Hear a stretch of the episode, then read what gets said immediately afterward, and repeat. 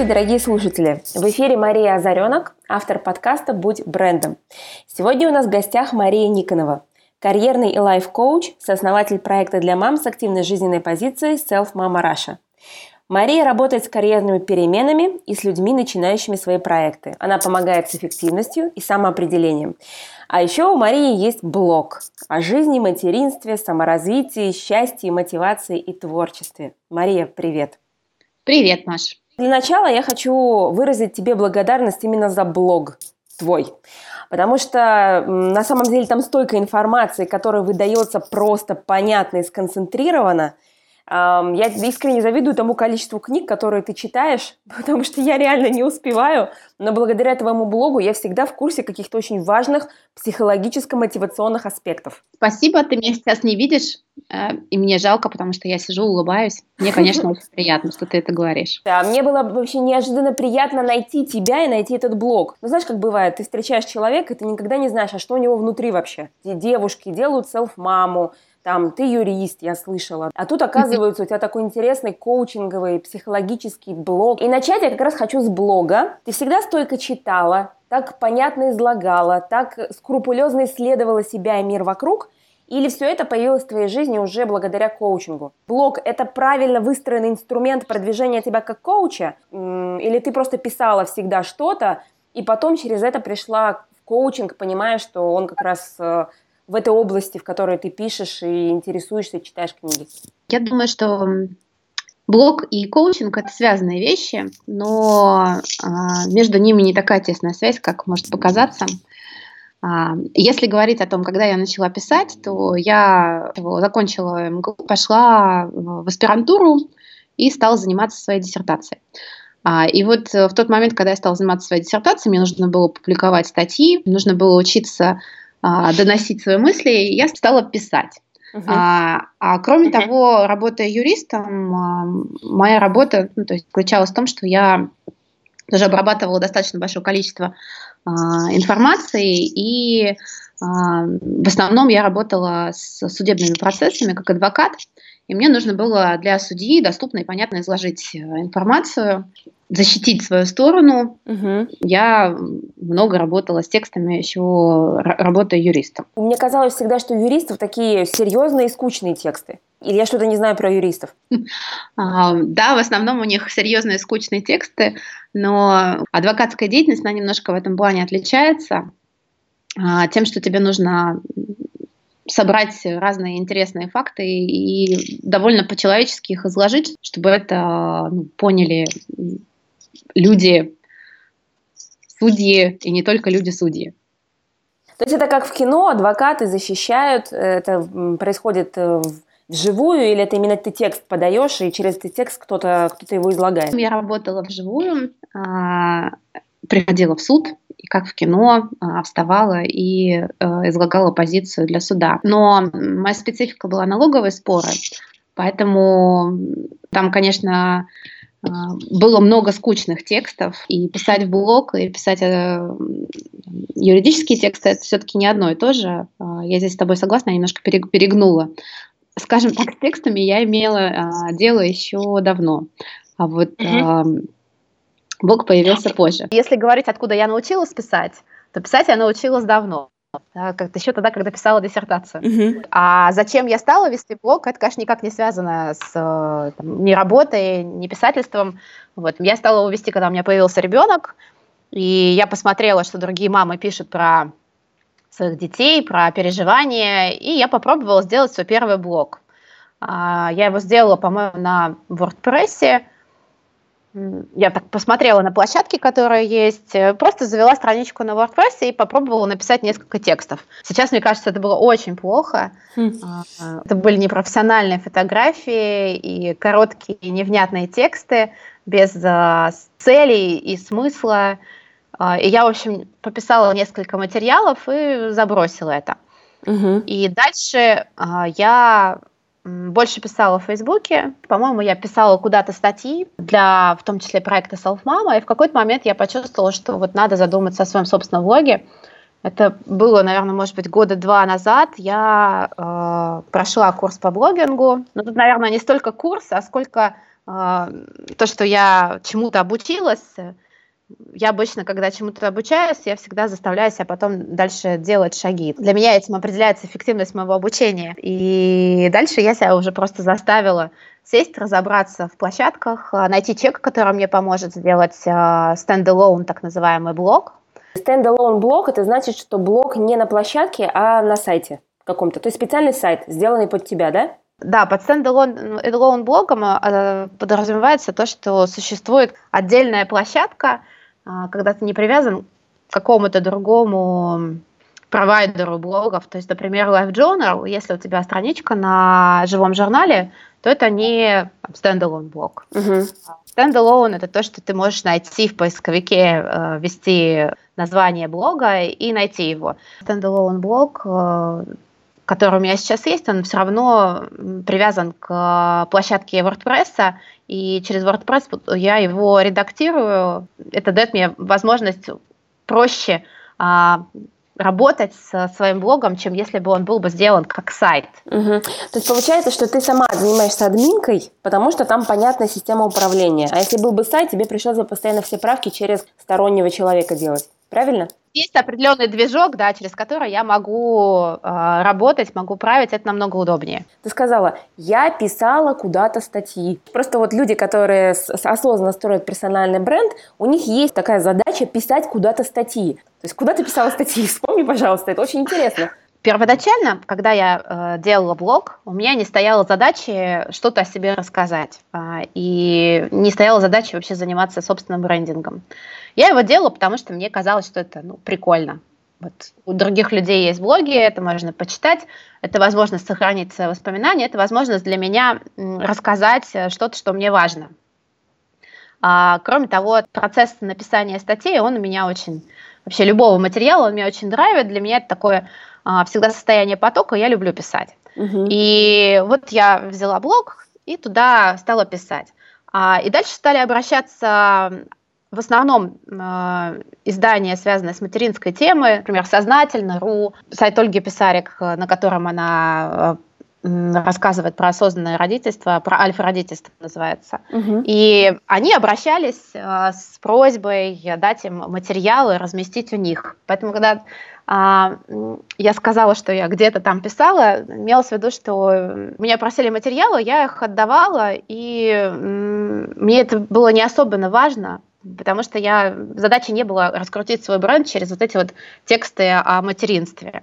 Когда я стала э, заниматься коучингом, и когда я поставила перед собой задачу осознанно развивать бренд, я э, тогда уже переделала немножко блог, то есть я сделала там рубрикатор, который э, для себя поняла, о чем он будет, да, какой там, какие должны там быть рубрики, какие должны быть темы, чтобы этот блог рассказывал обо мне уже как о коуче, как о профессионале. Так получилось, что два года назад я познакомилась с коучингом, обучилась, стала работать как коуч, и мне стала понятна цель а, моего писательства. То есть, угу. раз мне нравится писать, я это люблю, и у меня есть занятия, которые мне нравятся – а для меня эти две вещи связались. То есть для меня стало понятно, что можно продвигать себя, продвигать свой бренд, э, рассказывать о том, что я умею, что знаю, с помощью статей. Угу. И тогда я задалась вопросом, где а, меня будут читать, э, и даже скорее, где находится моя а, целевая аудитория, та аудитория, которая потом придет ко мне покупать э, мои услуги. Угу. Вот так примерно созрел перечень этих изданий, и ну, в первую очередь я э, написала для портала «Жить интересно». Угу. Я в них опубликовала три или четыре статьи. И э, помню, что когда я прислала им первую статью, то получила отказ, потому что мой материал не понравился. Это дало, ну, дало мне возможность так здорово над собой, в общем, поработать. А потом уже вот они взяли мои три или четыре статьи и разместили. А дальше я сотрудничала с журналом «Инстамам», в котором тоже я публиковала две или три статьи. А, написала для журнала Paralegal, это журнал, э, которым занимается а, карьерный рекрутер э, Ольга э, Демидова. Вот она мне предложила написать статью для юристов о том, как понять, что пора менять профессию. А еще я писала для CNC. Туда я писала э, статью про талант, э, вернее, что важнее, талант или усердие в э, развитии себя. Ну, сейчас я, скажем, а, более осмысленно к этому подхожу, я уже понимаю те издания, которые мне могут быть интересны, в которых я могу разместить материалы, и что это может мне что-то дать. То есть ты понимала, что ты любишь писать, с одной стороны, и у тебя появилась вторая любовь – это коучинг ты их совместила и поняла, что писать статьи это может быть очень крутым инструментом для продвижения тебя как коуча, для твоего бренда именно в коучинге. Да, я убеждена, что рассказывать о себе, продавать себя, продвигать свой бренд можно совершенно разными способами. И э, написать статью это совершенно не панацея. Вот у меня сегодня была консультация с девушкой, которая живет э, в Сибири, и она попросила меня помочь ей с таким вопросом. Она сказала, что она написала книжку, и она не может эту книжку продать, и это не помогает ей развивать ее бренд. И вот она хотела бы сейчас идти в Инстаграм и развивать свой бренд с помощью Инстаграма. Мне показался этот случай интересным тем, что статьи, они не всегда э, дают ту самую конверсию, которую мы ожидаем. Точно так же написанная книга, она не всегда а, дает возможность а, рассказать о себе и продать ее хорошо. Первичное развитие бренда, его можно развивать с помощью разных-разных способов. Если человеку нравится писать, то писать, если человеку нравится говорить, то говорить, а если человеку нравится снимать видео, то снимать видео. Я отталкивалась от того, что у меня получается, что я делаю с удовольствием. Угу. Я писать люблю. И на самом деле для тебя это действительно работает, потому что не начав читать тебя в Инстаграме, не попав на твой блог, сегодня мы бы с тобой не разговаривали об этом. И у тебя бы совершенно точно не росло так количество подписчиков, вовлеченности. У тебя сейчас очень хорошо же аккаунт растет, потому что это твоя тема, твой канал, который для тебя подходит. Кстати, я была на тренинге Радислава Гандапаса, назывался он «Звездная карьера тренера», и он задал вопрос в зал, там было много человек, и все это бизнес-тренеры в разной, скажем так, статусе в разном. Вот у кого есть книги выпущены? И два человека из этой огромного количества человек подняли руку. Он засмеялся и сказал, друзья, вот у кого нет, уже поздно. То есть на, на, на данном этапе написание книги не является тем самым локомотивом, который выведет вас э, в топ. Ну, по крайней мере, по мнению Радислава. А, потому что сегодня есть э, ряд других инструментов. Сейчас достаточно много книг, ну, как он говорит, и сейчас выделиться на книжной полке достаточно сложно. Я интересовалась, конечно, темой книги. Раз я люблю писать, задавалась вопросом в том числе и про книгу. Идея такая, что люди, которые сейчас работают на рынке, а, много активно пишут в Инстаграм, много активно пишут в Фейсбук, а, или рассказывают о себе каким-то другим образом – для них это такой плюс в карму или плюс к бренду иметь собственную книжку. То есть они приходят к тебе на встречу, отдают свою книжку, и ты понимаешь, человек, профессионал, которому точно можно доверять. Но а, когда книга используется как способ о себе рассказать, это бесполезное занятие, потому что действительно даже я со своей любовью к чтению теряюсь э, в том массиве литературы, которая есть. Бессмысленно рассчитывать, что ты напишешь бестселлер а, и сможешь его продать. Мне более близка другая идеология, что сначала стать известным, потом написать книгу. То есть сначала создать э, аудиторию, которая будет готова купить у тебя эту книжку, затем ее написать. Угу. Ну и кроме того, я знаю, я слушала несколько вебинаров по теме, как написать и книгу, как стать популярным автором. Я знаю, что и, и издательства, и Миф, и Эксмо, и а, Альпина, они берут а, в автора тех, кто сможет им обеспечить тираж. То есть те, у кого уже есть а, читающая целевая аудитория. Или даже не читающая, а просто аудитория. Потому что она покупает футболки бренда, тренинги бренда и пойдет и купит еще книжку этого бренда. Ну да. Есть в Инстаграм такая девушка, Эльфу Мам. У нее около миллиона подписчиков. Э, по-моему, две дочки или трое детишек. И вот она не занимается ничем, кроме как поддерживать своего мужа и воспитывает детей. Она занимается развитием своего профиля. И ей издательство само предложило написать книгу о том, как она а, растит детей. Я не помню, кто это, эту книжку издал. Она только недавно появилась. Называется «Творить, любить, заботиться». Довольно для меня такой интересный момент, потому что я не хотела, она не искала этой возможности написать книжку. И, в общем, а, совсем даже не писатель, только благодаря тому, что вот у нее есть такая большая аудитория, ей это предложение само прилетело от издательства. Да, персональный бренд так и работает, как магнит для благоприятных возможностей, которые иногда мы даже представить себе не можем. Ведь бренд предполагает, что у человека есть аудитория какая-то, которая к нему лояльна. Да, знаешь, а, тут есть э, одна такая очень большая ловушка, как мне кажется.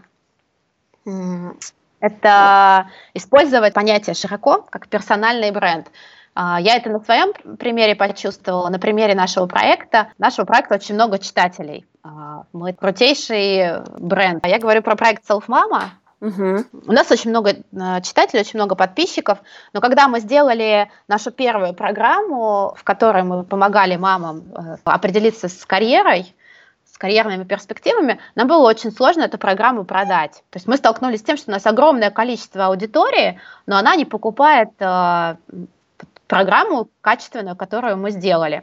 Uh-huh. И э, я точно так же с этим сталкивалась сама, когда я меняла направление деятельности. То есть я написала как мама, да, рассказывала про себя как э, про маму двоих детей, и тут я вдруг э, этой аудитории, которая у меня накопилась, рассказываю, что я коуч. Угу. Приходите, купите меня. Так. И вот э, здесь для меня стало, что бренд бренду рознь. Здесь э, есть разница между персональным брендом и брендом эксперта или брендом э, профессиональным, потому что люди могут тебя читать, но не доверять тебе как профессионалу. Угу. Вот. Ну, могут читать тебя как маму двоих детей, но при этом а, не доверять э, тому, что ты можешь быть хорошим коучем. А, читать себя как проект, который а, про самореализацию мам, но не доверять, что ты можешь сделать хорошую программу. Угу. И поэтому я скорее за то, чтобы понять, зачем тебе бренд, что ты своим брендом собираешься транслировать, чем просто собирать вокруг себя людей, то есть о чем ты хочешь рассказать, кто ты? Угу. Кто ты как профессионал? мне больше нравится словосочетание там бренд эксперта, бренд профессионала, чем персональный бренд. У Self Mama действительно огромная аудитория, очень яркие проекты, очень сильные спикеры к вам приезжают. То есть доверие к проекту, мне кажется, колоссальное. Потому что я была у вас на событии, у вас все там в восторге выходят, и это действительно очень значимый проект для мам в России, как мне кажется. Я как мама говорю, когда я была у вас и видела весь процесс качественно сделанный. А почему не покупали? Потому что э, вы раньше это не делали? Для того, чтобы люди что-то купили, э, либо должна возникать ассоциация этого продукта с э, брендом, что это э, проект, который делает не просто первоклассные форумы, не, просто первоклассно рассказывает про самореализацию, а это проект, который а, первоклассно решает а, задачу женщин, связанных а, с выбором дальнейшего карьерного пути. Угу. И это два разных абсолютно месседжа. И наша аудитория, у нее такой ассоциации не было с нами, как с проектом, который решает вот эту вот задачу мам. Угу. Либо это должны быть люди, которые делают эту программу, у которых должен быть бренд экспертов или бренд профессионалов. А мы эту программу сделали сами, и несмотря на то, что э, нас ее делали тренеры, один из э, тренеров, который работает в Эрнст Янге, я ее делала как карьерный коуч, то есть у нас стояла очень сильная команда угу. в основе этого проекта, но мы не, не докрутили наш собственный бренд, э, чтобы у людей наши фамилии ассоциировались с проектом или продуктом, который решает карьерные задачи мам. Потом, когда мы поняли, что мы много а, собрали вокруг себя аудитории, но не рассказали им, что мы вот умеем вот это, угу. то мы, соответственно, скорректировали наш контент, мы mm сделали здесь у себя отдельную рубрику, которая называлась Self Mama Choice, о том, как мама ищет э, себя в декрете. Мы стали рассказывать про кейсы, мы стали давать упражнения, а, мы стали сами как эксперты писать для того, чтобы люди видели, что мы разбираемся в теме. И только вот после этого нашу программу стали покупать. Смотри, ну я вот видя ваш бренд практически с самого начала, я хочу сказать, что у вас же наверняка это направление родилось в процессе. То есть вы начали работать, потом вы сели, наверное, я как предполагаю, подумали, Что нам еще интереснее и во что может проект дальше вырасти, какие могут быть подразделения. Вот эта тема интересна, давайте объединимся и сделаем. Вот Self Mama Choice. Так было или не так? Да, если вообще говорить о том, а, зачем изначально создавался проект, то изначально мы его создавали для того, чтобы делать э, форумы, а потом и какие-то другие крупные ивенты. И мы по такому пути изначально пошли. Мы стали делать форумы в Москве, стали делать форумы в других городах, а, сделали крупный ивент э, Self Mama Do, про то, как маме сделать бизнес. И в целом мы э, приглашали хороших экспертов и собирали неплохую аудиторию. Но мы столкнулись э, с там, рядом ограничений, связанных с э, ивентами. То есть мы поняли, что мы не хотим делать только ивенты. У ивента очень э, длительный производственный цикл. То есть для того, чтобы сделать хороший ивент, нам нужно ну, потратить на это 3-6 месяцев работы. И получается, что эти 3-6 месяцев работы мы а, вкалываем, а получаем зарплату только после того, как мы сделали уже форум. Да, сделали событие и можем а, заплатить там, нашей команде, а, которая помогает нам там, вести социальные сети, делать рассылку и берет на себя часть функций. И мы задумались над тем, а что может нам давать какой-то денежный поток на то, чтобы просто содержать наши текущие нужды, что, что мы можем делать между вот этими ивентами. И тогда нам пришла в голову идея а, тем более, что аудитория просила практически, а, то есть мы а, по форумам смотрели, что это очень живая секция, на которой мы говорили про выбор для мамы, что люди приходят, что женщины спрашивают, у них есть вопросы, и это такая больная точка, и тогда мы решили сделать вот этот продукт, который будем а, делать каждый месяц, там, запускать чаще, чем а, ивенты. А вообще э, площадка Self Мамы, ну, вообще весь этот опыт связан с этим огромным проектом, у вас там, по-моему, более 20 человек организовывает весь процесс. Да, у нас много людей организовывают процесс. Сейчас а, их сложно считать, потому что некоторые люди вырастают, уходят, а, новые люди приходят.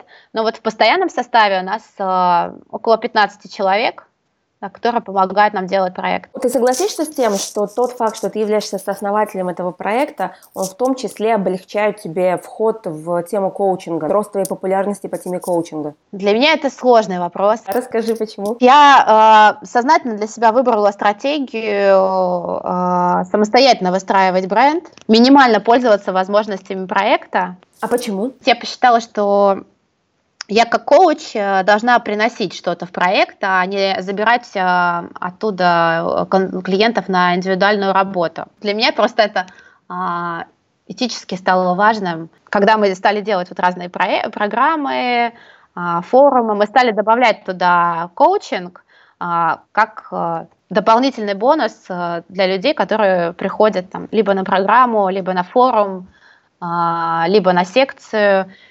И я вот стараюсь свою экспертизу развивать и добавлять туда для того, чтобы а, то, что мы делаем, лучше продавалось. Uh-huh. А, но наоборот, для меня это кажется такой вопрос этики. Я стараюсь а, не использовать э, наш ресурс для самопиара, а, ну, по крайней мере, для самопиара как коуча, для самопиара как основателя. Ты меня там просят дать интервью, я даю. Угу.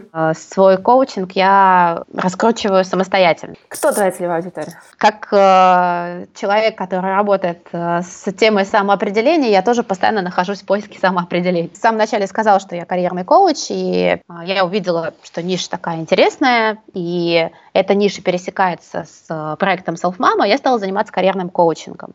Потому что карьерные запросы – это те запросы, которые волнуют наших мам что дальше делать, что делать в декрете, что делать после декрета, как э, найти себе достойное место, поменять ли работу, как сохранить э, какие-то свои навыки в декрете и прочее. Это все очень хорошо ложится на карьерный коучинг, и я стала им заниматься, посчитав, что проект мне в том числе поможет э, найти клиентов. Я довольно много им занималась, у меня были хорошие клиенты, но а, в какой-то момент мне стало немножко в этой теме а, тесновато. Тесновато по разным причинам. Во-первых, я поняла, что хочу работать не только с мамами, это хорошая целевая аудитория, но я в том числе хочу работать с э, женщинами, которые делают карьеру, не являются мамами, с женщинами, которые а, не делают карьеру, делают бизнес, а, там, с мужчинами, которые задумываются о своей эффективности, продуктивности. Это первое, то есть немножко поменялась целевая аудитория, а, но опять-таки это связано с тем, что просто я пробовала, я тестировала, я работала, я смотрела, с кем у меня лучше получается, а, для кого лучше и результативнее работает коучинг. Uh-huh. А, и вот таким образом там моя целевая аудитория она немножко расширялась, менялась. И у меня сейчас есть клиенты, которые не имеют никакого отношения к мамам и к аудитории самого проекта Self Mama. Uh-huh. А, и второе, я стала работать с темами продуктивности. А, тоже это было связано и с там, самими запросами, потому что а, люди приходили, например, с одним вопросом, а потом постепенно переходили на вопрос продуктивности. А, приходили с вопросом, как мне выйти из декрета, а заканчивались мы а, с вопросом, как там приобрести хорошую привычку или как вообще найти время на то, чтобы а, подготовить себя к выходу из декрета. Ты начала с аудитории, которая была тебе близка, понятно, потому что ты тоже мама, которая строила карьеру, вышла в декрет и потом нашла себя в новом качестве. Но постепенно, начиная работать с этой аудиторией, ты начала переходить на другие аудитории, поняла, что тебе там интересней. Да, можно ли сказать в какой-то момент про человека, что вот он нашел свою тему, самоопределился, и он ну, на своем месте, вот так, да. А, я думаю, что а, если говорить про себя, я бы сказала, что а, я сейчас не на 100% занимаюсь э, тем, что меня устраивает по разным причинам. Мне нравится та тема, которой я занимаюсь, мне не нравится тот э, денежный там, эффект, который я сейчас получаю. В целом такая ситуация на рынке коучинга, то есть я здесь не особо ни, ничем не отличаюсь, и а, есть несколько исследований, а, которые делала Международная ассоциация коучинга про коучей, и в этих исследованиях а, практически все говорили о том, что их э, заработок от коучинга составляет порядка 30%. Все остальное время они зарабатывают тренерством, э, инфобизнесом, лекциями, обучением. Я бы для себя определила просто а, тему широко. Мне нравится работать с людьми, мне нравится помогать им там, быть более продуктивными, более развитыми. В эту же широкую тему попадает и психология, и коучинг, и даже в какой-то степени консалтинг, есть консультанты по продуктивности. А, сюда попадает тренерство, сюда попадает обучение, и вот это все мои темы. Угу. И я понимаю, что мне нравится работать коучингом, но это не единственное, что я хотела бы делать э, и как я хотела бы развиваться. То есть сейчас, например, на этот год я для себя поставила цель развиваться в том числе как э, тренер, как лектор. То есть у тебя уже внутри темы идет такая диверсификация того, как ты будешь взаимодействовать с аудиторией. Можно и так сказать, а можно сказать, что я просто в таком более широком э, ключе. В какой-то момент я обучилась коучингу, решила, что я буду коучем. Я поработала коучем. Предыдущий год у меня была задача нарастить клиентов, то в этом году я себе поставила цель а, сократить клиентов. Я увеличила свою стоимость, угу. и, и а, я для себя решила, что я не буду брать а, много клиентов в течение недели, то есть поставила для себя определенный порог, и решил, что я лучше потрачу время на то, чтобы заниматься тренерством и обучением. Мы обсуждаем это очень часто со многими знакомыми, что очень много в последнее время становится коучей. Ты замечаешь такую тенденцию? Да, я замечаю такую тенденцию. То, что ты э, выходишь в какие-то новые отрасли, тренерство, лекторство, это э, как-то связано в том числе с этим? То, что на рынке коучинга становится тесно. И становится ли вообще тесно? Или это не ощущается? Или рынок хочет еще коучей? А, я думаю, что в этом есть свой плюс. А, потому что это странный, наверное, закон, но у меня создается такое ощущение, что предложение э, рождает спрос. Угу. То есть это две вещи, которые очень взаимосвязаны. Появляются коучи, они начинают э, больше писать, там, больше заниматься развитием своего личного бренда, и люди начинают больше э, интересоваться вообще темой коучинга и темой развития своего собственного. Поэтому а, это хороший тренд на рынке. То есть получается, что то, что много коучей больше несут эту мысль в массы, и, и людям становится уже как, у тебя нет коуча, это как-то странно. То есть какое-то время будет так. А, да, это хороший тренд на рынке, а, что люди начинают к этому относиться как к нормальной практике обращаться к коучу. Хорошо, а внутренняя конкуренция? Конечно, есть внутренняя конкуренция, конечно, тесновато на рынке. И здесь э, таких самых банальных рекомендаций это искать свою нишу, потому что есть много коучей, да, но А, если ты посмотришь, что карьерных коучей э, уже гораздо меньше, или коучей по личной продуктивности еще меньше, коучи, которые занимаются карьерой для женщин с детьми, еще меньше, да, или коучи, которые занимаются карьерой для женщин с детьми после декрета, это тоже совершенно другая история. Uh-huh. И я убеждена в том, что чем ниша э, уже, тем проще спозиционировать свой бренд – и тем проще найти своих клиентов. Но, но монетизация в коучинге, вот в классическом, она идет за счет именно консультации. То есть вы зарабатываете за счет того, что проводишь консультации, и тебе человек за это платит, да? Да, есть разновидность коучинг, групповой коучинг индивидуальный коучинг. То есть коуч может работать с группами в групповом коучинге, и это там, может быть по-другому выглядеть. Это может быть похоже на тренинг. Угу. Но в основном а, групповой коучинг, если пользуется популярностью, то пользуется в формате корпоративном. Угу. А, командный коучинг, когда создают команды, лидерство прокачивают или прокоучивают. Хочу вернуться к теме самоопределения. Часто меня спрашивают, даже недавно на вебинаре это обсуждали, как понять, ты вообще в своей теме или не в своей. Э, какие бы ты дала подсказки человеку? Как бы он мог понять, что я занимаюсь своей темой? Мне на него сложно ответить, потому что я люблю очень коучинг за то, что у него нет универсальных ответов. И когда я работаю с клиентом, моя работа заключается в том, чтобы максимально сфокусироваться на конкретной, на задаче конкретного человека. Здесь возникает сразу вопрос, что для тебя такое своя тема? Да, для кого-то своя тема – это чувствовать себя признанным. Mm-hmm. Его просто слушают, читают, смотрят. А для кого-то признание выражается в деньгах. До тех пор, пока человек не будет получать столько, сколько он хочет, для него это будет не его тема. Да, для кого-то своя тема выражается в том, чтобы получать максимум потоковых состояний от работы. Получается, когда человек говорит о том, что что-то у меня там не складывается, возможно, это не мое, под вот этим не складывается, каждый имеет в виду что-то свое. Кто-то там недостаточно получает, и он начинает сомневаться, кого-то коллектив не признает, кто-то состояние потока не ловит и так далее, да? Да, у нас есть очень много мотиваций э, и ценностей, из-за которых мы работаем. Это вполне а, разумно, что мы разные, и ценности у нас абсолютно разные. Мы несколько раз проводили программу, но когда мы помогали мамам в селф-маме, мы с самоопределением, мы им даем такие упражнения на ценности, можно посмотреть, как сильно люди отличаются. Для кого-то важно быть частью большой э, команды, а для кого-то важно работать э, с компьютером дома. И если человек там из команды поместить э, к компьютеру дома, он скажет тебе, что у меня такое чувство, что я не нашел сейчас еще свою тему, а, потому что ему не, не будет хватать этого командного драйва.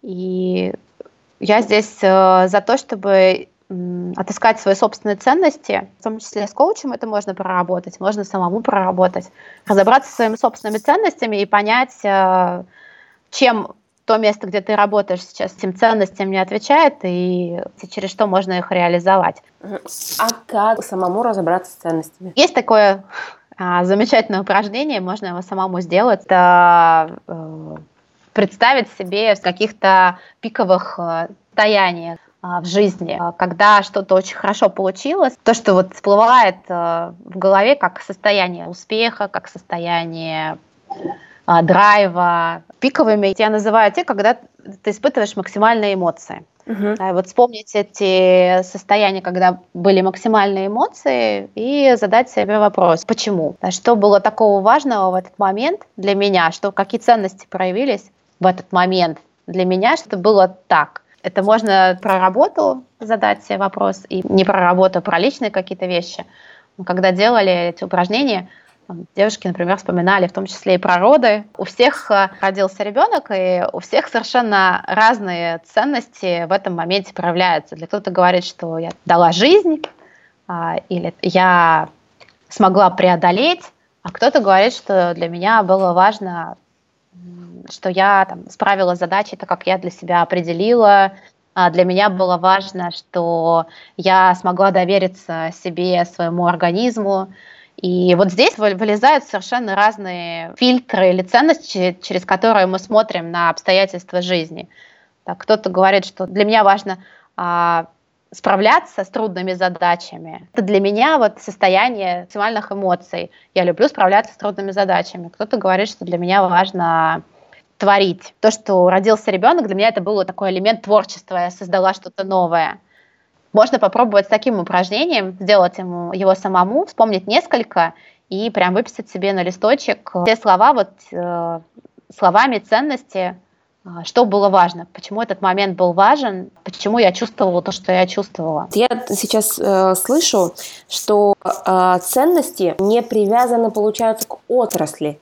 То есть, например, эти ценности, они могут проявляться в любой сфере деятельности, которой я буду заниматься. Вот давай возьмем параллель. Ты в юридической отрасли работала, строила там успешную карьеру, написала книги, э, докторская степень у тебя, и потом ты пришла в коучинг. У тебя есть ценность, перфекционизм, можно назвать ценностью? Я бы не назвала это перфекционизмом, как ценность, как да, делать качественно, делать максимально качественно то, что ты делаешь. Угу. Но она же у тебя прослеживалась и там, и там? Да, это ценность, которая по жизни э, присутствует у меня, по крайней мере. Почему тогда ты перестала реализовывать эту ценность в рамках юридического мира, и почему ты перешла в другой мир, при том, что ты там была очень успешна и имела статус и бренд? Мы же не э, фиксированные, не жестко привязаны к каким-то вещам на протяжении всей жизни, мы очень сильно меняемся. И есть ценности, которые остаются, и то я бы сказала, что так, та же самая ценность, как перфекционизм, или делать э, максимально лучше,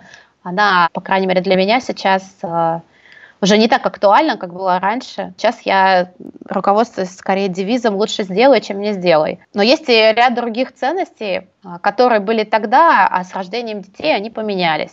Например, для меня всегда было ценностью очень много путешествовать, и я, а, когда работала юристом, у меня было по две командировки в неделю. А, я объездила практически всю Россию и много была за рубежом.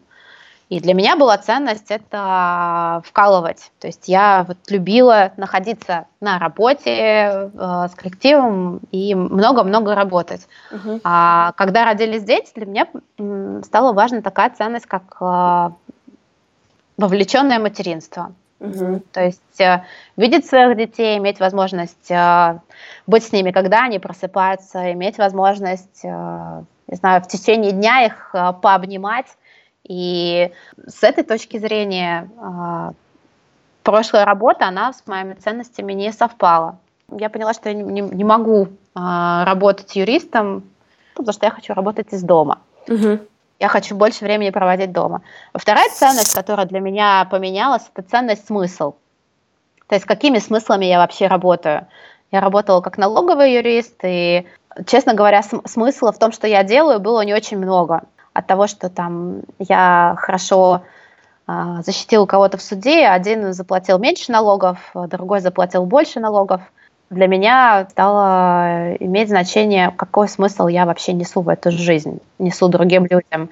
Становится э, кому-то от того, что я делаю, лучше. Кто-то становится здоровее, э, сильнее, кому-то становится интереснее или легче жить. Поэтому, наверное, выбрана такая тема, как тема развития людей. То есть ты поняла, что появились другие смыслы, и ты больше ценностей приносишь? Да, ценности стало что-то давать людям другим. Я слышала такое понятие точка бифуркации. Это вот момент, как я понимаю, перехода из одного состояния в другое. Скажи, а как понять вот э, человеку, который занимается какой-то темой, что ему становится там тесновато, и у него появляются как раз-таки новые ценности, которые не реализуются в его отрасли, что ему пора уже смотреть куда-то дальше, или, может быть, в другом качестве в этом деле, или, может быть, в другое дело – может быть, есть какая-то закономерность? Как правило, люди сами прекрасно понимают, э, что что-то не то.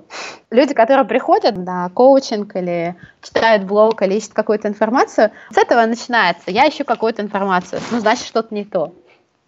Вот, и дальше э, нужно разбираться с тем, что не то. В какой-то ситуации человеку просто не хватает повышения, э, в какой-то ситуации человеку не хватает дисциплины, потому что это действительно это иллюзия, что можно найти такую работу, в которой будешь прыгать от, до, с утра до вечера.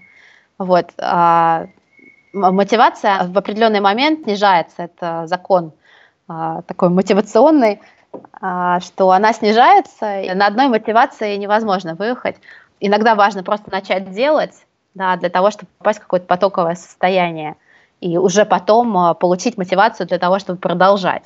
То есть кому-то просто не хватает дисциплины, а кто-то просто перегорел на этом месте работы, у кого-то не та тема или не те ценности.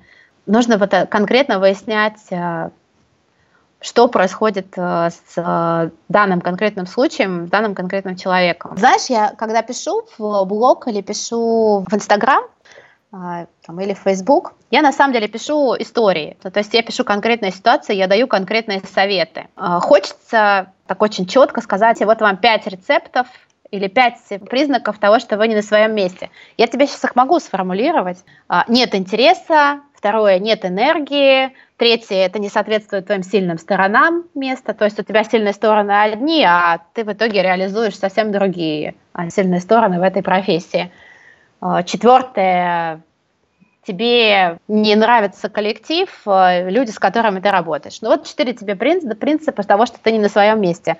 Но я такие вещи пишу, да, и статьи такие пишу, и в блоге это пишу, но это лишь такой э, срез э, одного частного случая, а случаев может быть просто миллион. И диагностировать по пяти пальцам а, невозможно ни одного человека. Это можно почитать, можно задать себе вопрос, а это не про меня а вот э, в моем случае так или не так, а вот что бы я сказал по поводу своей работы. Это людям помогает осознать, немножко позадавать самому себе вопросы. Но на самом деле ситуация у всех очень разные. И я бы вот такими общими советами э, сейчас не хотела бы отделываться. Угу. Вот, и, и в работе с людьми не отделываясь, потому что разбираемся с каждым конкретно. А что у тебя? А что у тебя конкретно перегорело? И даже больше, что для тебя такое слово перегорело? Что такое твоя тема? Как ты конкретно это ощущаешь? И было ли вообще когда-то такое в твоей жизни, когда твоя тема была? Потому что может быть такое, что у человека была тема, и он ее в какой-то момент потерял, и он может понять, что это за состояние такое, когда была его тема, и его найти. А для кого-то в жизни такого никогда не было. И, и может здесь вообще вопрос а, в самих качествах человека, с которыми нужно поработать и найти себе ключик, вовлекаться в какую-то работу. Хочу вернуться к теме персонального бренда. А что для тебя было поворотной точкой, когда ты поняла, что да, я буду строить бренд эксперта? Для меня бренд это инструмент. И здесь я иду от цели. Какая цель? А, и когда у меня появилась цель, она у меня появилась, когда я обучилась коучингу, я поняла, что а, мне нравится а, этот инструмент, меня ужасно вдохновляет то, что происходит с людьми в процессе и в результате. Мне нравится работать с этим инструментом. Я хочу, чтобы у меня появлялись клиенты, которые будут со мной работать. Вот у меня появилась цель продавать коучинг, продавать свои сессии появилась эта цель, я понял, какие средства можно использовать для того, чтобы эту цель реализовать. И, и, и бренд это одно из этих средств. Бренд, я бы даже сказала, это одно из э, самых основных средств. И вот там ты уже поняла, что ты будешь продвигаться через э, то, что ты будешь в большей степени писать. Я для себя, честно говоря, разные инструменты рассматривала. Сейчас э, мне, например, очень интересен такой инструмент, как видео, тем более, что видео сейчас набирает популярность, и это такой тренд если взять блогеров в Инстаграм, то можно посмотреть, что многие из них запускают свой канал YouTube. И мне видео тоже интересно, я хочу попробовать как э, инструмент, в том числе брендинга. Пока я работаю через тексты только, да. Ты в нескольких журналах публикуешься, получила первый отказ, да? Это был твой единственный отказ за все это время? Или еще отказывали? Или потом, в принципе, ты пересмотрела стратегию, как писать статью, и все пошло как по маслу? Я не могу сказать, что я прям очень много куда обращалась. Мне было интересно сотрудничать, жить интересно, и я туда написала. В CNS такой проблемы не возникло. Во многих случаях мне писали самой и просили написать статью. Сейчас, например, у меня есть э, там, новая задачка. Я решила, что хочу попробовать пописать для Psychologist. Возможно, я столкнусь с еще одним отказом. Тогда буду пересматривать еще немножко свои статьи стану писать еще лучше. Некоторые люди получают отказы, переживают. Ты не переживаешь? Ну, конечно, я переживаю, на самом деле. А, сильно переживаю. Прихожу к мужу, начинаю биться лбом об стенку. У меня вот он основной помощник в моих эмоциональных э, э, бурях всегда мне помогает. Но для меня любой отказ, вообще любая такая ситуация, она меня никогда не вводит в состояние беспомощности. Вот это мое а, качество, за которое очень благодарна моей маме, потому что она у меня такой же человек. Меня отказы злят, в хорошем смысле. Вот, то есть, если меня куда-то не берут, э, если мне говорят, что ваша статья мне не подходит, меня это начинает злить. Я себе говорю о том, что сейчас я вам докажу. Я сейчас делаю еще лучше, и вы точно не сможете мне а, ответить отказом. А обращалась ты знакомых? Вот смотри, есть вариант какой. Взять, просто отправить в журнал письмо на, на почту. А есть другой вариант, например, заняться нетворкингом, познакомиться с людьми из журнала или из паблика, договориться, посмотрите мои материалы, и они будут смотреть материалы. Ты какой используешь? Нетворкинг или рекомендации, или впрямую прям? Во второй я верю, конечно, больше. Вот. Но э, я честно да, могу сказать, что я... Что есть второе? Во второй это во что? Второй, да, во второй вариант с нетворкингом я а, верю больше. Угу. Так. Вот, но э, честно скажу, что нетворкинг я еще тот. Вот, то есть я, если занимаюсь нетворкингом, то в основном э, онлайновым. Я знакомлюсь в Фейсбуке, я знакомлюсь в Инстаграме, но вот, э, например, ходить на какие-то мероприятия, знакомиться я не очень люблю. И э, я полностью поддерживаю второй вариант, это через нетворкинг, э, если это получается. Это не всегда получается. А, то есть, ну, можно попросить, э, у меня есть например, знакомые пиарщики, которых я прошу меня каким-то образом свести. Дай мне контакт э, редактора, расскажи мне, кому можно там прислать вот статью, и это хорошо. Но когда я написала в «Жить интересно», я сделала следующим образом. Я посмотрела портал, я нашла главного редактора, выпускающего. А, я этого редактора нашла на Фейсбуке. Я на Фейсбуке ей написала, познакомилась и спросила, реально ли вообще им прислать материалы после, для публикации. И уже потом я ей писала на почту, прислала свои статьи. Uh-huh. То есть я таким образом поступила. Фактически сама через э, ту информацию, которая есть на сайте, вышла на э, редактора.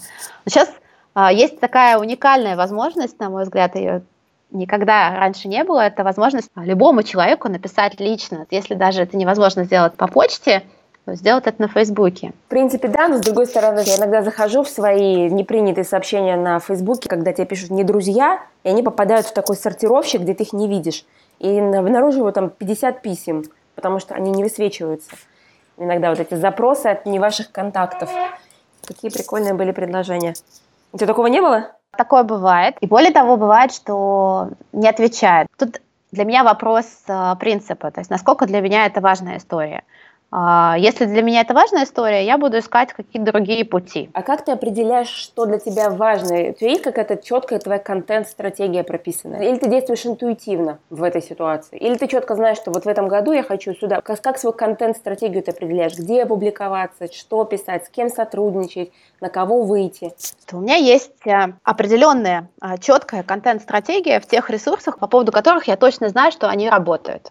Э, для меня сейчас работают э, три вещи, или можно даже сказать четыре вещи. Первое – это Инстаграм. Я знаю, что он работает, потому что мне приходят люди, э, клиенты или партнеры, которые мне пишут, мы вас знаем в Инстаграм, мы вас считаем в Инстаграм, пожалуйста, поработайте с нами или сделайте с нами вот такую вот активность. Второе – это работает Facebook. На него тоже нужно время, и из него тоже приходят клиенты, и аудитория Фейсбука мне э, очень нравится, я сама очень люблю эту социальную сеть. Третье – это блог, но блог э, сам по себе никто не увидит, но это такая визитная карточка для человека, который меня там нашел на Фейсбуке или в Инстаграме, он пошел на мой блог и смог побольше узнать о том, что я думаю, как я пишу и что я вообще делаю. То есть такое место, которое повышает доверие к тебе. Ну да. И, наконец, четвертое, это я сейчас стала использовать рассылку. Я сделала рассылку, а, которой я тоже пользуюсь, у которой тоже свой отдельный контент.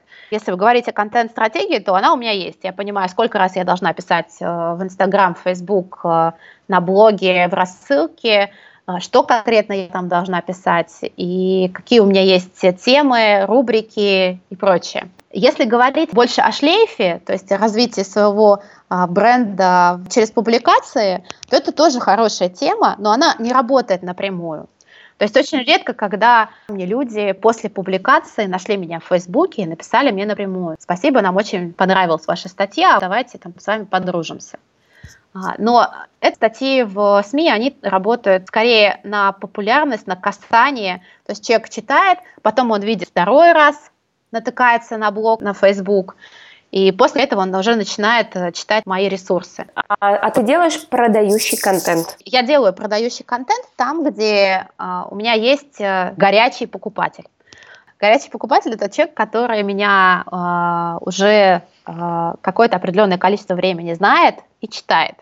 Тогда я делаю продающий а, контент, но делаю я достаточно редко. Вот, например, свой коучинг я вообще не продаю. То есть я не пишу такие посты. У меня, ребята, есть время, приходите, я вас покоучу. Это я делала в самом начале, когда я только выучилась, я такое писала. Вот. Я никогда этого не делаю, не люблю. Э, сами приходят. А, не знаю, насколько это правильно, неправильно, но когда я вижу такие посты от своих коллег, у меня возникает ощущение, что у них недозагрузка. А если у них недозагрузка, то что такое там не так. То есть у тебя у самой эти посты не вызывают активного отклика, и поэтому ты сама их, естественно, не делаешь. Да, я очень верю в завуалированные продажи. Например, когда я публикую отзыв клиента или публикую какую-то историю из коуч-сессии. То есть таким образом я рассказываю своей аудитории, что я работаю коучем, с какими вопросами я работаю коучем, но я не пишу прямой призыв «купите, напишите, возьмите сессию». То есть ты показываешь путь твоей практики как коуча. И вот есть корреляция, например, вы опубликовала отзыв или вот какую-то такую историю, и там пришло две заявки. Да, ты знаешь, корреляция есть. Когда э, я публикую отзывы, я всегда вижу, что люди потом пишут э, либо в директ, либо в комментариях, а сколько, а чего, а как, а хотим так же. Круто. Но я делаю продающий контент тогда, когда речь идет о вебинарах, о программах, не знаю, мастер-классах, тогда, конечно, по-другому выглядит продажа. Здесь я просто пишу анонс, информацию. Иногда я могу а, вокруг выстраивать анонсы, какие-то продающие вещи. А зачем это нужно? Что вы помож- сможете решить с помощью там, этого мастер-класса или вебинара? Тогда, да, можно говорить о продающем контенте. На самом, на самом деле очень много было вопросов именно как продвигаться человеку из мягкой ниши. У тебя же мягкая ниша на 100%. Некоторые говорят, что как я буду продвигаться, я не могу рассказывать о своих клиентах, я не могу выносить это никуда, и вообще мою работу не так уж ее и видно, и где я напишу столько материалов, придумаю столько статей. И не обязательно это должна быть э, история, рассказанная клиентам. Эту историю можно переписать, э, взять оттуда зерно, суть проблемы, переписать ее так, что вы не нарушите клиентской этики. То есть угу. я так иногда делаю. Или я иногда делаю следующим образом. Я описываю какую-то историю из сессии, с какой-то вопрос, какой-то момент из сессии и отправляю клиенту. И говорю, можно я вот это вот напишу? Угу. И если я получаю его согласие, я это публикую. А вот такие посты работают очень хорошо.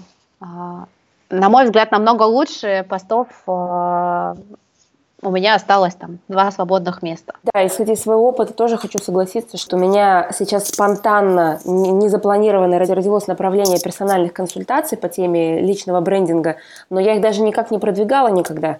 Просто люди появились, которые не хотят на работу в группе, у них уже есть бренд, им нужно какое-то понимание, как дальше, как лучше, через кого и так далее – и решить. И они сами давайте. И в итоге все часы, которые были выделены на это дело, они разошлись даже без анонсов. Для меня это было удивительно. Хотя казалось, что надо писать и говорить, давайте запишитесь. Но в итоге оказалось, не надо. Правды ради, надо сказать, что я одно время немножко общаюсь с Таней Либерман, которая в Инстаграме много продает э, своих изделий ювелирных. И вот она, например, говорит о том, что не надо стесняться продавайте все, что продается. Вот, пишите через каждый пост продающие посты. Продавайте, продавайте, продавайте. Если вы делаете хорошую штуку, то почему бы не написать об этом? Еще хотела поговорить с тобой про твой интерактив. Я замечаю, что у тебя прям очень крутая движуха идет в плане различных там марафонов, конкурсов. В общем, ты постоянно кому-то там даешь призы, назначаешь лучших, э, даешь рекомендации к этим аккаунтам. То есть ты все время в каком-то марафоне, у меня такое ощущение. Но при этом я вижу, что это очень круто работает у тебя. Прям я же, я же вижу, что статистика аккаунта у тебя было 100 лайков, сейчас смотрю 600 лайков. У каждого ресурса, у каждого способа рассказать о себе, там, у каждой площадки, я их назвала 4, свои площадки, которые я использую, да. у нее есть свои законы, по которым она живет. А у Инстаграма э, такой закон, что нужно все время создавать движуху. Люди пользуются этой площадкой э, для того, чтобы участвовать в марафонах, участвовать в разных способах активности. Это то, что работает. Я это не сама придумала. А, я этим вопросом задалась еще, когда развивала аккаунт Self-мамы, а, потому что мы первоначально, когда создали наш профиль в Инстаграм, у нас было 500 подписчиков, и, в общем, эти 500 подписчиков так и у нас оставались. Марафон – это один из способов а, увеличивать благодарную аудиторию. Лояльную аудиторию, которая не просто подписывается, но еще и читает, комментирует, интересуется тех, таких так называемых адвокатов бренда, и которая потом в других профилях на вопрос, а что интересного вы читаете в Инстаграм, указывает э, твой профиль.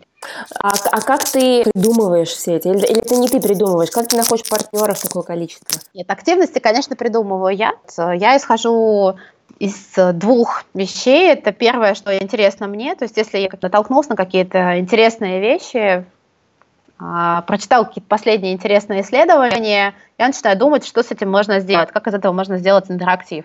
Вот, например, сейчас а, я перед Новым годом заинтересовалась темой полезных привычек, прочитала гигантское количество а, литературы на тему привычек, полезла в научные исследования, связанные с, тоже с петлей привычки, сколько требуется для формирования привычки. И я придумала марафон на тему привычки и мозг. Вот мы этот марафон будем делать 6 февраля. Дальше по механике я думаю о том, кого можно было бы в этот марафон, в эту активность вовлечь. И ну, вот через инстаг... в Инстаграме я смотрю, кто меня читает, э, кто появляется, какие есть интересные профили. И если я вижу, что это вот а, то, с кем можно было бы посотрудничать, вот я буду делать это с девочкой, нейропсихологом, я ее нашла в Инстаграме, я ей предложила, и мы решили, в общем, что это хороший способ поработать вместе. Точно так же, как э, я какую-то другую тему беру, смотрю, с кем можно было бы это сделать, пишу этим людям, и мы это делаем вместе. А иногда это бывает по-другому. Иногда это идет от интереса аудитории. Когда я вижу, что определенные посты набирают очень хорошую реакцию, люди э, комментируют, люди живо интересуются, для них это важно, для них эта тема горячая. Я тоже могу подумать, а что можно было бы сделать с этой темой такого интересного, чтобы это превратилось в интерактив. Угу. Слушай, а вот такие большие истории, типа как «Найди свой баланс», игра викторина, это ты придумала или тебя туда пригласили? В «Найди свой баланс» меня пригласили. Угу. А, а до этого у нас был книжный флешмоб, а, который мы делали тоже с 10 блогерами. Этот книжный флешмоб собирала я полностью. Там было, как я уже сказала, 10 блогеров, я его придумала и всем а, аккаунтам написала, хм. давайте делать крутую тему, давайте вместе рассказывать людям, какие книжки читать. Слушай, на самом деле прекрасный флешмоб. И я была уверена, что это ты придумала, потому что тема книги, те же рубрика, ты книги, ты цитируешь. Мне кажется, из моих всех подписок ты самый читающий блогер. Да, я люблю читать. А как ты справляешься с таким огромным массивом информации? Как ты достаешь из книги такую пользу. Такое ощущение, что ты днями и ночами сидишь с книжками и подчеркиваешь фразы, которые они говорят. Или как это происходит? Ну, конечно, у меня есть свои лайфхаки. Я читаю в основном электронные книги. Это дает мне возможность сразу же выделять э, нужные моменты, копировать себе в заметки какие-то моменты, с которыми я потом делаю статьи, составлять для себя какие-то тоже важные пометки. Если я вижу кусок какой-то, который мне нужно потом где-то использовать, я прям себе сразу его копирую, ставлю, для чего он, для какой он темы, для какого курса он подойдет или для поста. И в заметках это отмечаю. И потом я периодически просматриваю свои заметки и использую эти материалы. Но это лишь техника. Да. Просто я люблю это делать, и целом и голова у меня заточена на то, чтобы разбираться с информацией. Это еще было понятно с юриспруденцией. То есть э, взять зерно, отсортировать его и потом найти в нужном месте, чтобы использовать тогда, когда тебе нужно. Предполагаю, у тебя даже, наверное, какая-то система тегов своих есть внутренняя, сортировки информации, рассортировки в блокнотах. Я в основном все э, а, храню либо на самом электронном портале, э, книжки, я там использую заметки, и эти заметки можно отдельно просмотреть и просто обозначаю их какими-то ключевыми словами. То есть сама выделенная заметка и какой-то мой комментарий, через который можно понять. А, и а, есть а, система заметок на телефоне. Сейчас iPhone, у него появилась такая опция, как заметки раскладывать по папочкам. То есть раньше я из-за этого пользовалась Evernote для того, чтобы там а, разложить по папочкам. Сейчас я стала просто раскладывать по папкам в заметках. Это тоже очень удобно. У меня там есть заметка, там, например, папка не опубликована или папка цитата из книг. Среда благоприятствует тому, чтобы полностью оптимизировать свою информацию под себя. Как ты оцениваешь э, эффективность интерактивов в Инстаграме, например? Ты имеешь в виду, как я понимаю, что это хороший интерактив? Да. В первую очередь, конечно, я анализирую, насколько выросли подписчики. А вторую очередь я смотрю, э, насколько велика активность, то есть э, сколько комментариев, сколько лайков, сколько людей пишет у себя про эту активность. Ты индекс вовлеченности вообще считаешь, кстати? Я не считаю индекс вовлеченности, я его вижу. Я не, не придумываю никакие сложные математические э, уравнения. Вот. У меня есть примерное понимание того, на какое количество а, подписчиков сколько должно быть комментариев. И я, например, могу по э, этому индексу, ну, то есть посмотреть профиль и решить для себя, стоит с ним связываться или нет.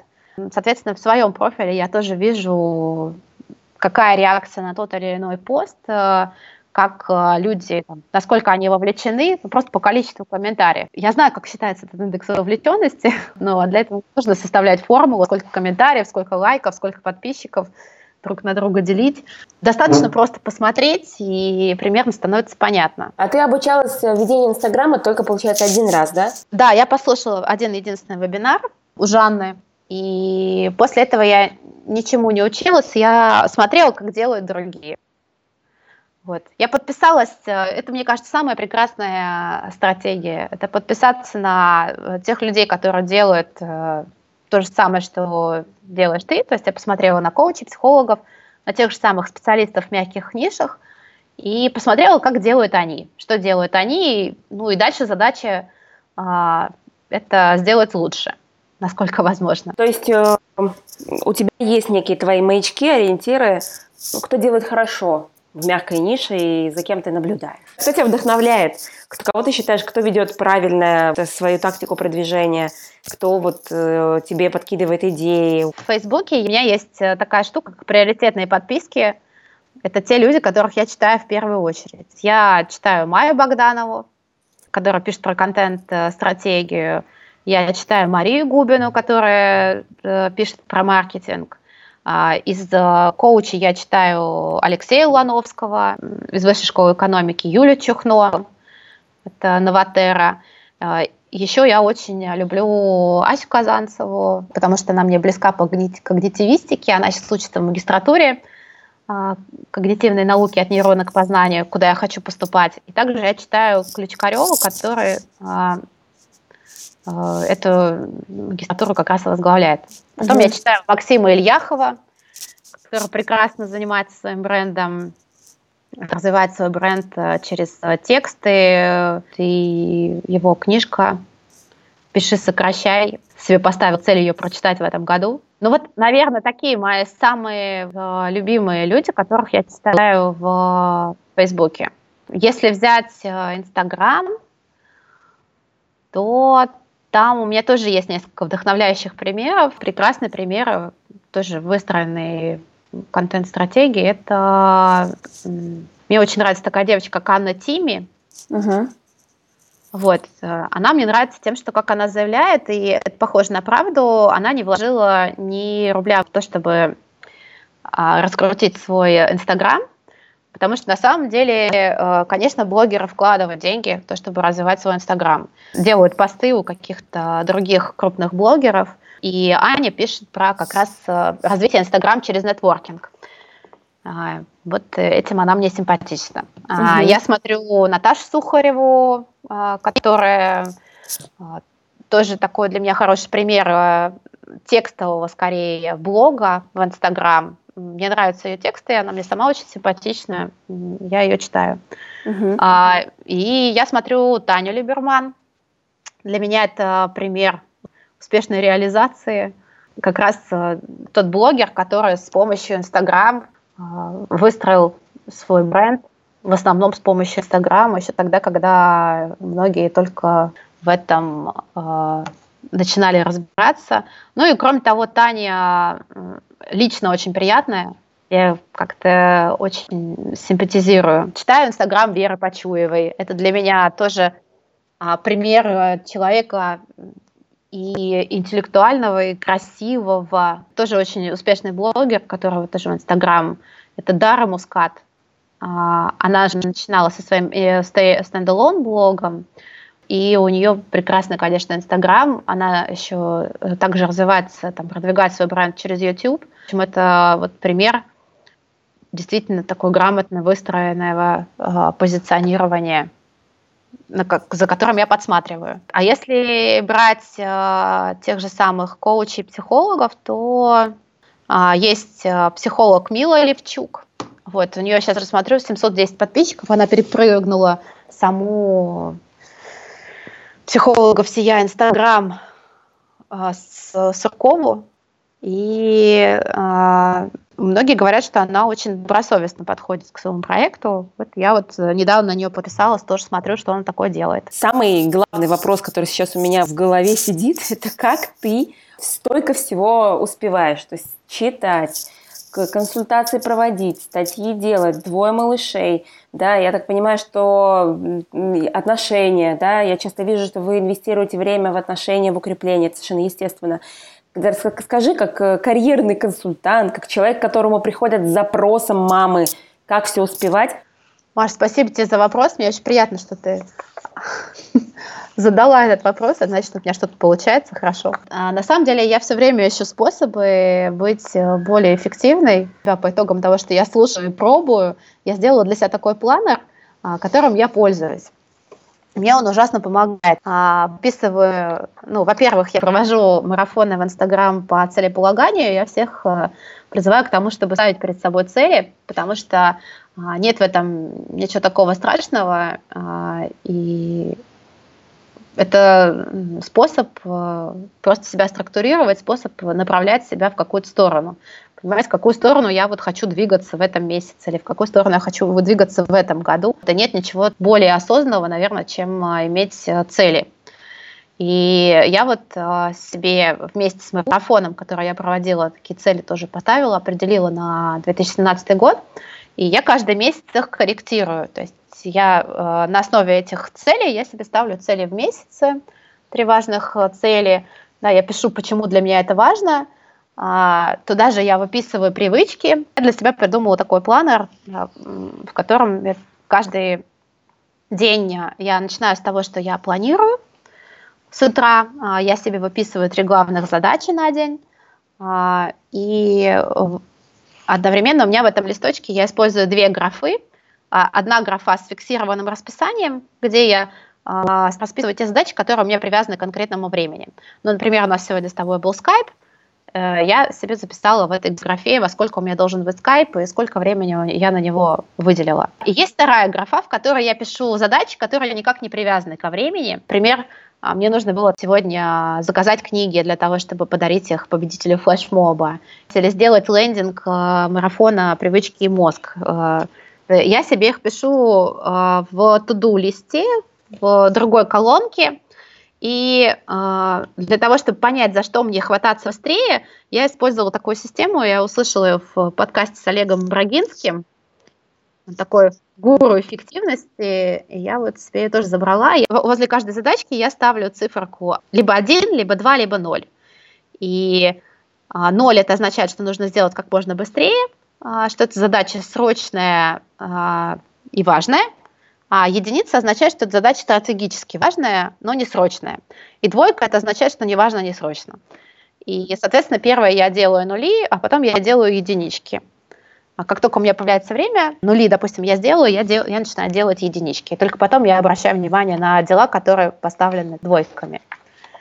И каждый день я э, пишу отчет э, о том, что там было главным достижением дня, э, что я сделала для своих целей, сколько я выпила воды и что у меня там получилось по спорту и по привычкам. То есть я по каждой привычке, я себе делала отчет, получилось ли у меня вот эту привычку соблюдать сегодня, и если не получилось, то что, в общем, произошло, как я могу повлиять на это завтра. Вот этот планер, я им э, хочу поделиться. Мне кажется, что твоим читателям, слушателям может быть интересно попробовать на себе, поэкспериментировать, поможет ли им это быть более эффективным заполнение такого плана. Супер, благодарю тебя, очень крутой подарок. Что бы ты пожелала людям, которые хотят собственный бренд для того, чтобы быть более эффективными в этом мире? Очень хорошая, мне кажется, а, тема – это все-таки идти от целей. И а, не просто идти от цели, но периодически сверяться с тем, достигаю я этой цели или нет. Потому что очень легко попасть а, в ловушку количества подписчиков, количество комментариев, вовлеченности, о которой ты говоришь. Ты меня спрашивал, считаешь ли ты вовлеченность? Я всегда себя спрашиваю, а цель у меня какая? А вот э, цель у меня, э, чтобы люди приходили, покупали коучинг, или чтобы люди приходили, там, другие какие-то продукты, которые я делаю, или чтобы люди приходили на мои вебинары. И это самая главная конверсия, которую нужно отслеживать. И если отслеживать эту конверсию, то можно себе ответить на вопрос, э, через какие ресурсы лучше всего продвигаться. Потому что, возможно, Инстаграму не стоит того времени, которое в него вкладываешь, если тебе, например, основных клиентов подкидывает Facebook. Или если основные клиенты приходят через твои, через блог или через твои рассылки. А, ну, опять-таки, тут вопрос, как их на рассылку э, подписать. То есть всегда э, задавать себе вопрос, чем я меряю и мерить просто количеством подписчиков а, не совсем корректно, не совсем правильно. Соответственно, у меня да, такой будет совет. А, определить для себя критерии, определить для себя главные ключевые KPI успешности моего бренда. И мерить именно этими KPI и этими критериями и смотреть, какая площадка лучше всего работает на эти критерии. Правильно я поняла, для тебя это продажи? Да, для меня это продажа. То есть бренд как именно маркетинговый инструмент по увеличению продаж. Понятно, что э, даже пиарщики очень часто говорят, что мы не отвечаем за продажи. Наша задача создать шлейф вокруг имени. А, и понятно, что эти две вещи, они а, друг с другом а, не всегда напрямую связаны. Потому что люди могут читать, читать, читать, а купить там через год или через два.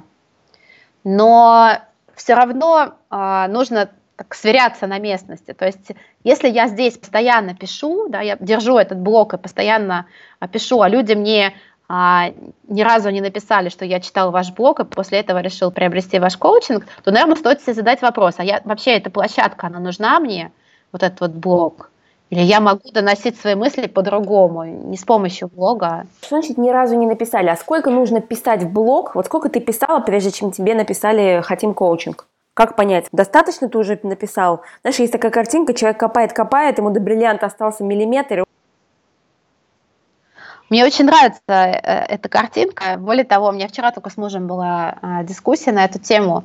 Он мне рассказал, что у Кавасаки есть такой пример, когда человек э, нашел золото, купил месторождение, и потом оказалось, что там нет никакого золота, и он его продал за один доллар. Ну, то есть он копал, искал, искал, и продал за один доллар это месторождение, а следующий, кто пришел, оказалось, что там нужно было еще один метр прокопать. То есть это не просто картинка, такая история даже есть реальная. А, то есть мы, мы поговорили и пришли к выводу, что ну, никто не знает, когда нужно остановиться. Можно действительно остановиться за час до успеха, а можно э, потратить э, усилия на совершенно ненужный канал коммуникации и все время думать, что ты как э, в Лас-Вегасе отыграешься. Ну вот сейчас я еще вложу и отыграюсь, вот сейчас я еще вложу и отыграюсь. То есть э, я здесь опять буду выглядеть как человек, который не знает ответов точных. Я бы сказала, что все очень индивидуально. А, да, если брать мой собственный опыт, ну, наверное, мне кажется, полгода мне понадобилось. И не просто полгода, в блоге должны быть материалы. Да, то есть не, не просто полгода, но полгода и около там 20 публикаций до того, как мне стали писать, я читала ваш блог, мне понравилось, и я хочу. Угу. А в Инстаграме? В Инстаграме э, здесь все сложнее, потому что, опять-таки, спрашиваешь про мой опыт. А если про мой опыт, то, наверное, от э, двух-трех тысяч у меня появились клиенты. То есть было еще две там, тысячи подписчиков, люди уже приходили ко мне, э, клиенты, через Инстаграм. Но соотношение может быть совершенно разным. Могут покупки начать идти от 10 тысяч, могут покупки идти от тысячи. Все зависит от того, сколько стоят услуги, насколько вы понимаете, вы, там, вы попали в свою целевую аудиторию и насколько эта аудитория вообще вовлечена в ваш профиль, в то, что вы делаете. Это, ну, средняя температура по больнице. Понятно. Ну хорошо, давай э, тогда резюмируем как пожелание. То есть твое пожелание в том, чтобы человек, который строит персональный бренд, всегда понимал свои рэперные точки. То, по каким критериям он измеряет эффективность. То, что у него бренд растет. И да, и для тебя это продажа. Да, и то, что ты сказала, рэперные точки, это не только про а, измерять эффективность, но и в том числе тот момент, когда мне нужно выйти и уйти. Это тоже про рэперную точку. То есть, когда я должен оценить, э, насколько эта площадка для меня эффективна а, и как я это померяю. Опять-таки, обращаясь к опыту нашего профиля Self Mama, а, мы, например, пробовали ВКонтакте развивать. И у нас была определенная рэперная точка. Мы для себя решили, что мы это сделаем в течение определенного периода времени, полгода, и посмотрим, к чему это приведет. Приводит ли это к продажам. Для нас это не привело к продажам. Мы решили, что а, мы больше вкладываем в развитие ВКонтакте, чем получаем. Угу. И, в общем, мы так оставили ВКонтакте жить своей жизнью и сильно туда не делаем упор. Вы продавали форумы, то есть собирали аудиторию на форум. Для вас вот это было показать? И форумы, и продукты. Мы смотрели, да, количество покупок а, любого а, нашего продукта, а, форума, любого нашего мероприятия, мастер-класса, вебинара – а, программы для мам. А для вас основной канал Инстаграм или Фейсбук? Селф-мама? Скорее Фейсбук. Да, хотя Инстаграм тоже очень хорошо продает. Ну, вообще, я, кстати, слышала, что развивать паблики сложнее, чем личные аккаунты. А, это спорный вопрос. Для меня наоборот. Да? А, почему? Что, потому что в паблике ты всегда можешь взять заимственную фотографию. Это во-первых не делать свои собственные, да, это с точки зрения Инстаграма важная штука, потому что ты же в том числе берешь визуальным контентом, и ты можешь поставить много хороших фотографий заимственных, а для того, чтобы свой собственный профиль развивать, тебе нужно вложиться в то, чтобы сделать хорошую качественную фотографию. А, и это то, на чем прокалываются многие люди, потому что им сложно хорошо фотографировать. А в паблике этого можно избежать. И второй момент, что, как правило, с пабликами легче сотрудничать. Самый легкий способ развивать Инстаграм – это со всеми дружиться и друг о друге писать.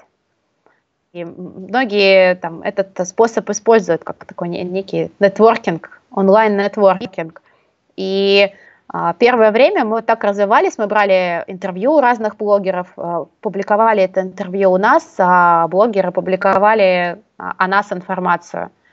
И это проще гораздо, чем делать публикации друг о друге, потому что это не так органично, если я сейчас как блогер буду публиковать информацию о каком-то другом блогере. Всегда, всегда нужно придумать какую-то подводку. Ну да, да.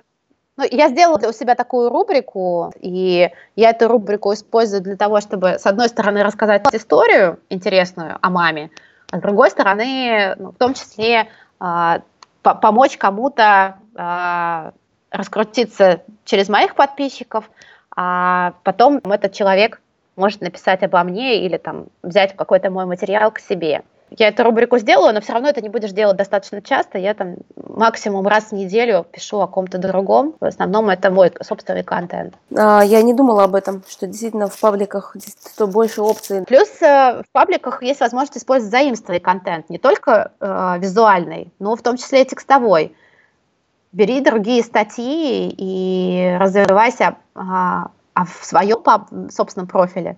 Ты должен все время писать а, сам. Ну, потому что а, такой, такой закон существования персонального блога, Инстаграма и профиля. Маша, благодарю тебя за нашу такую обстоятельную беседу. Мы сегодня с тобой с разных сторон поговорили про твой бренд, вообще про бренд, про коучинг. Я на самом деле очень много интересных аспектов узнала – благодарю, что нашла время, что пришла. Подарок просто огонь, потому что он действительно может позволить э, повысить эффективность каждого человека, кто его внедрит. Да, дорогие друзья, самое главное, а, мы не поговорили про когнитивистику, вот э, я поэтому оставлю ее напоследок. А, я очень увлекаюсь, э, изучаю вообще нейропсихологию, когнитивные науки, то, как работает наш мозг, и как мы можем это знание использовать для того, чтобы лучше жить, учиться, работать и прочее. И вот я такую штуку узнала, она не просто фраза, а это действительно так, что вся информация, которую мы слышим, а, узнаем, читаем, она хранится в нашей памяти 72 часа.